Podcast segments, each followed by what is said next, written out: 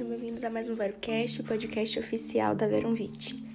As crianças não transmitem tanto o coronavírus, mesmo assim, muitos insistem nessa teoria absurda e anticientífica.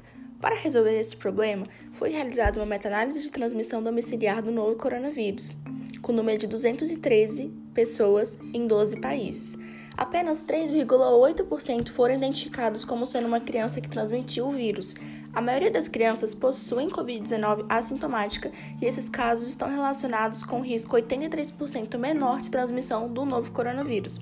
Além disso, as crianças transmitem 38% menos para outras crianças. Esses dados têm implicações importantes para a pandemia da Covid-19 e deixam claro que vacinas para crianças saudáveis não é o essencial no momento.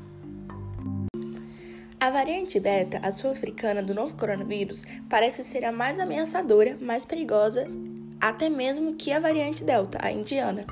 A beta aumentou em 31% as mortes de pessoas internadas na África do Sul na segunda onda da Covid-19 e aumenta em quase 1,57 vezes a probabilidade de morrer por Covid-19 quando comparado com a variante inglesa, a alfa.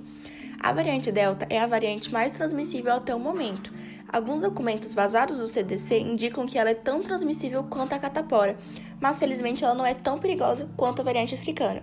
Os vacinados ou quem teve a Covid-19 podem ser infectados com a variante Delta, serem hospitalizados e sofrerem as sequelas da Covid-19, mas poucos desses grupos estão morrendo, principalmente quem já teve a Covid e tem uma boa saúde. A grande preocupação é que variantes como a beta se tornam a grande preocupação é que variantes como a beta se tornem predominantes e ameacem as vacinas, já que a beta gerou até mesmo a ineficácia da vacina AstraZeneca. A eficácia da Pfizer no Catar, país com pessoas jovens de várias nacionalidades, contra a variante beta foi de 75%. Da AstraZeneca na África do Sul contra a variante beta foi de 10%, e da Janssen também na África do Sul foi de 57%. A eficácia da Volvavax contra a variante beta foi de 60%, excluindo pacientes com HIV, e de 49%, incluindo pacientes com HIV. Por fim, a vacina da Coronavac não foi capaz de neutralizar bem a variante beta. Portanto, todas as vacinas perdem bastante eficácia contra a variante africana. Todavia, felizmente, essa variante ainda não predomina no Brasil. Por conta da beta ser a mais perigosa até o momento, algumas vacinas como a Pfizer estão sendo atualizadas, utilizando as informações genéticas da variante beta do novo coronavírus.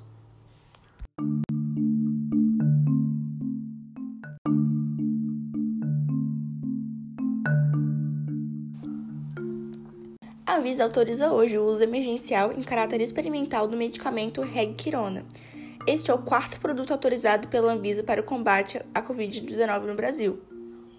O primeiro fármaco foi o antiviral Remdesivir, autorizado em 12 de março de 2021, sem comprovação científica de sua real eficácia, apenas a comprovação do preço de 20 mil reais.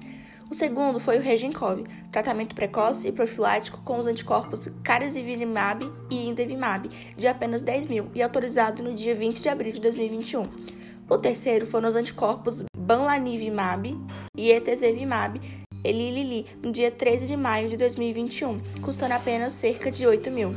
O quarto medicamento é o Regquirona, aprovado hoje, 11 de agosto de 2021, com preço bem salgado, assim como todo o anticorpo monoclonal, inacessível para milhões de brasileiros.